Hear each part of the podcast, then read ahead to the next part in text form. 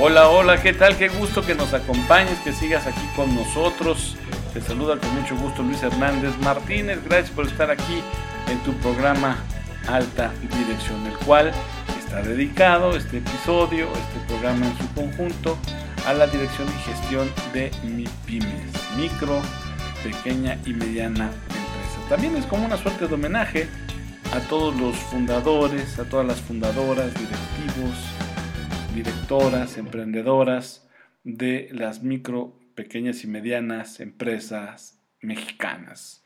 Va pues a toda esa gente este programa como un homenaje a su espíritu, a su fuerza, a su talento, a su determinación, a su disciplina y sacrificio, porque vaya que hay que invertir todo eso para sacar adelante un negocio en este país. Y lo que platiquemos hoy en realidad tiene también su practicidad, su aplicabilidad para un universo de mi pyme, pues de cualquier país de Latinoamérica o de Iberoamérica para ampliar esta charla, ¿no? para ampliar este conocimiento o este espacio de divulgación, lo que aquí se diga, también tiene aplicación en otras fronteras. México siempre será nuestro país sede, al que le daremos eh, el consejo primario. Sin embargo, atendiendo al principio globally, piensa global y actúa local, sí he de decir que lo que aquí se diga tiene aplicabilidad de, entrada, de entrada a todos los hispanohablantes, a toda Iberoamérica y también, sí, ¿por qué no?, a otras lenguas bueno, eh, hablábamos en el episodio anterior acerca de contexto que envuelve a la MIPYME, la manera en que sale adelante sus fundadores, sus fundadores, y cómo desafortunadamente están amarrados a un discurso demagógico, eh, tanto en las aulas universitarias como en, las voces de, los políticos en turno. Eh, y, el trabajo de los servidores y o funcionarios públicos que esperemos o esperamos o tenemos ya varios años esperando que ocurra con eficiencia, eficacia y efectividad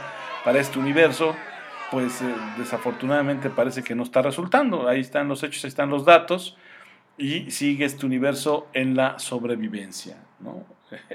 parece que estamos actuando al más viejo estilo del refranero popular que dice que palo dado palo dado, ni Dios lo quita.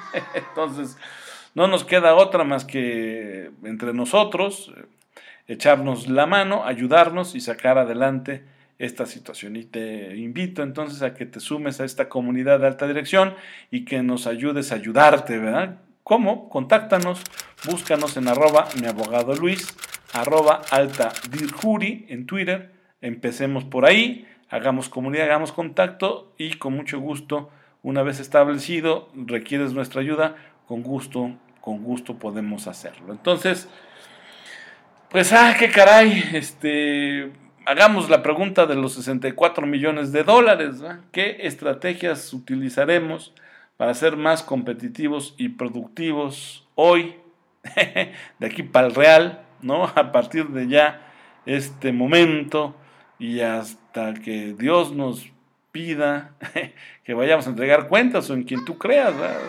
Si eres eterno, felicidades. Nosotros no, acá en Alta Dirección tenemos una fecha de caducidad, es, afortunadamente la desconocemos, pero sí sabemos que tal que temprano dejaremos de estar aquí y mientras eso ocurre, con mucho gusto trataremos de dar lo mejor de nosotros para construir un México más justo, más próspero, más competitivo y en paz. Así que bueno, empecemos con lo primero. Así que ayudemos pues a que nuestra audiencia de alta dirección encuentre la respuesta a qué estrategias utilizar para ser más competitivo y productivo de aquí a lo que resta del año y los siguientes años, ¿verdad? De entrada, esta pregunta eh, la estamos haciendo junto con los dueños, dueñas, los emprendedores, emprendedoras de las MIPIMES mexicanas. Sí, para responder esta pregunta mucho dependerá, mucho, mucho dependerá del rumbo que tome el ejercicio del gasto público del gobierno federal. y también de los estatales y lo que tenga este, que ver también lo municipal. Vaya, del trabajo conjunto y coordinado que se haga en los tres niveles de gobierno, pues sí, mucho va a depender el rumbo y destino de la MIPYME. Así que, primera tarea para ti, microempresario, pequeño, mediano empresario, empresaria.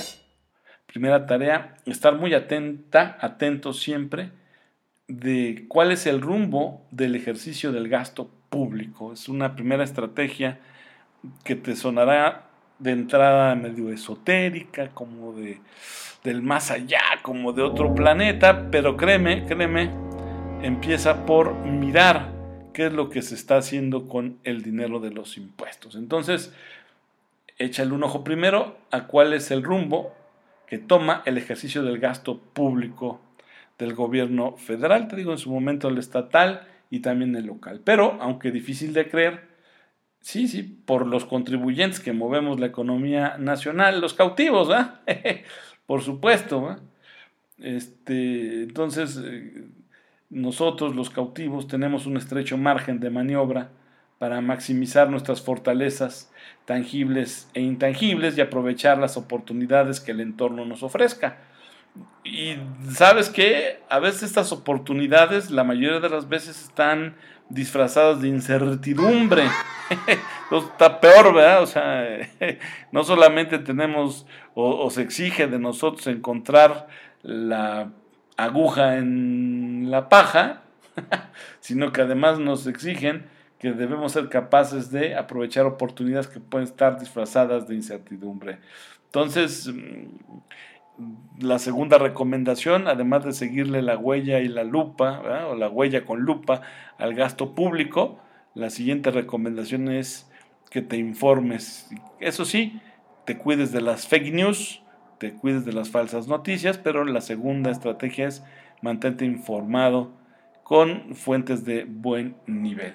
Sin embargo, digamos que estas dos sugerencias son el aderezo sobre lo que realmente es eh, la proteína, la ensalada, sobre lo que realmente será nuestra recomendación en este episodio. Entonces, atento al gasto público, infórmate, eh, ten cuidado de tus fuentes de información para que no eh, le eches a tu mente, a tu cerebro noticias falsas. Esas son las dos primeras advertencias, pero aquí tienes, te voy a decir, cuatro pasos muy puntuales a seguir para tratar de dar buenos resultados en esta época de crisis, en esta era de altibajos tan pronunciados. Primero, tendremos que apostarle a la capacitación y educación continuas. Y aquí no hay de otra, ¿eh? hay que formarse y de manera importante. Y es que cuando las empresas y profesionistas independientes actúan, en la formalidad, una parte de sus ingresos tiene que invertirse en la construcción de mayores capacidades, competencias y habilidades personales. Siempre hay que estar listos para enfrentar la época de vacas flacas, aunque desde que yo tengo uso de razón, aunque algunos dicen que eso hace muy poco, México siempre ha estado en vacas flacas. Desafortunadamente, también esta época de vacas flacas en México ha sido bastante selectiva porque para muy poquitos, muy, pero muy, muy poquitos, siempre ha sido época de vaca gorda, ¿verdad? Y, bueno, pues yo creo que aquí el tema es que ya a todos los que han quedado fuera de esa generosa época, me parece que ya es justo, ya es obligado, incluso hasta moralmente hablando, que formen parte del desarrollo, del crecimiento y del bienestar. Entonces, bueno, pues mientras son peras o son manzanas, hay que invertirle a la capacitación, porque si somos más productivos y competitivos, estaremos en el camino correcto para eh, salir adelante en una situación, insisto, bastante compleja, donde pues, ¿qué te gusta? Como 40 millones de mexicanos, si no es que ya un poquito más, ganan 17 pesos por hora. O sea, En promedio, obviamente, y a lo mejor estamos siendo muy generosos con la cifra, pero la verdad es que el ingreso del mexicano, de la mexicana, cada día es menor y, no han mostrado los responsables de administrar los recursos del ciudadano que tengan algún proyecto, un plan que sirva de manera efectiva para revertir esta situación. Además, acuérdate que va de la mano con esa cifra negra de que el 1% de la población mundial tiene lo que al otro 99% le hace falta, ¿no? Maldita, maldita desigualdad. Bueno, entonces, primer paso, apuéstale a la capacitación y educación continua. Segundo paso, éntrale, pero de verdad, con todo lo que puedas a los grandes temas de la innovación y la sustentabilidad. Hay que incursionar en la minería de datos, unos le llaman Big Data, invertir en tecnologías de la información, mejorar tus sistemas eh, productivos, tus procesos productivos. De lo contrario, vas a caminar sobre terrenos de la informalidad, los de tantos años y tantas mañas y manías. Entonces, eh, quieres salirte de esos terrenos, entra a la innovación, a la sustentabilidad, eh, porque pues la informalidad de lo contrario siempre estará ahí amenazando tu desempeño empresarial, ¿no? Porque ya seas muy pequeño, muy grande, tarde que temprano, si no le apuestas a estos temas que te estamos diciendo, innovación y sustentabilidad, caerás en la corrupción, en acuerdos por debajo del agua, ¿no? Este, con tal de subsistir, de mantenerte a flote y alargar la agonía. Fíjate qué, qué grave, qué terrible, pero pareciera que es un destino manifiesto, del cual, por supuesto, si haces el paso 2, pudieras, pudieras librar, pudieras no caer en ello. Entonces, ahí tienes el segundo punto. El tercero, tienes que alentar la formalidad y combatir la economía informal, incluso desde tu trinchera como empresario, como dueño de una MIPYME. Tienes que decirle no a la piratería, por ejemplo, porque, vaya, hay muchos índices que te pueden mostrar las razones por las cuales tienes que decirle no a este tipo de acciones. Hay un índice, el de desigualdad del ingreso, coeficiente Gini, le llaman los que saben, y puedes tú verificar, revisa el dato, pícale tu santo Google, el dato más reciente y te vas a dar cuenta de las condiciones de ingreso de nuestro país y, por supuesto, pues la distribución de la igualdad pues brilla por su ausencia, Entonces, la distribución de esta riqueza es muy desigual, muy pocos controlan la riqueza de esta heroica nación, y si miras históricamente hablando, te vas a dar cuenta que ese indicador Gini, ¿no? ese índice de desigualdad del ingreso, no cambia en el tiempo. Sigue igual, ¿no? ya tiene años, a veces más bien si cambias es en contra del ciudadano de a pie, y ahí es donde uno se puede dar cuenta que el gasto público no logra una distribución eficiente del ingreso. ¿no? Ahora, este, date cuenta que de seguir esto así, pues no nos debe sorprender tampoco pues los datos de INEGI, de, que 6 de cada 10 empleos, y esto ya a punto de ser 7, provienen de la economía informal, de mexicanos que viven casi, casi por la libre sin pagar impuestos, con lo que esto significa y con las consecuencias que esto tiene, ¿no? Entonces, bueno, pues ahí tienes el tercer punto, alentar la formalidad y combatir la economía informal, por supuesto. El cuarto, hacer valer el Estado de Derecho. Si eres empresario, ejecutivo, profesionista independiente y estimas que alguna ley viola tus derechos fundamentales, los que están en la Constitución, en algún tratado internacional, pues adelante, como vas, ¿verdad? Este, recurre al amparo, ¿no? No importa incluso que sean leyes fiscales.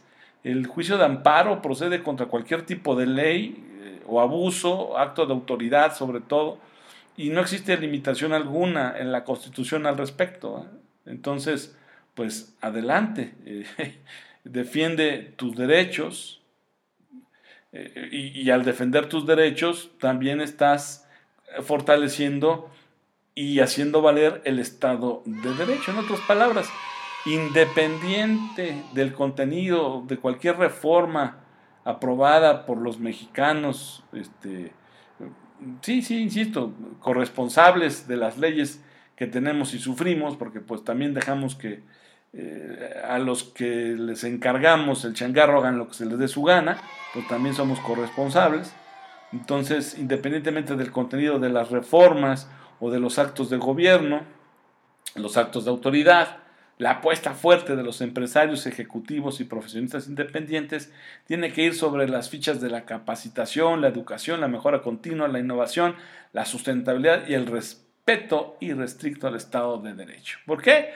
Porque de hacerlo, si hacemos estos cuatro pasos que te acabo ya también de listar, pues eh, estaremos construyendo juntos el México que todos queremos y que en alta dirección es un México más justo, más próspero, más competitivo y en paz. Esta es pues la eh, revisión, una serie de consejos, cuatro pasos que la micro, pequeña y mediana empresa tendría que hacer, seguir, si quiere empezar a dar resultados diferentes, no obstante esta situación de crisis. En el siguiente bloque, en el siguiente episodio, hablaremos más sobre la dirección y gestión de la MIPYME mexicana. Regresamos.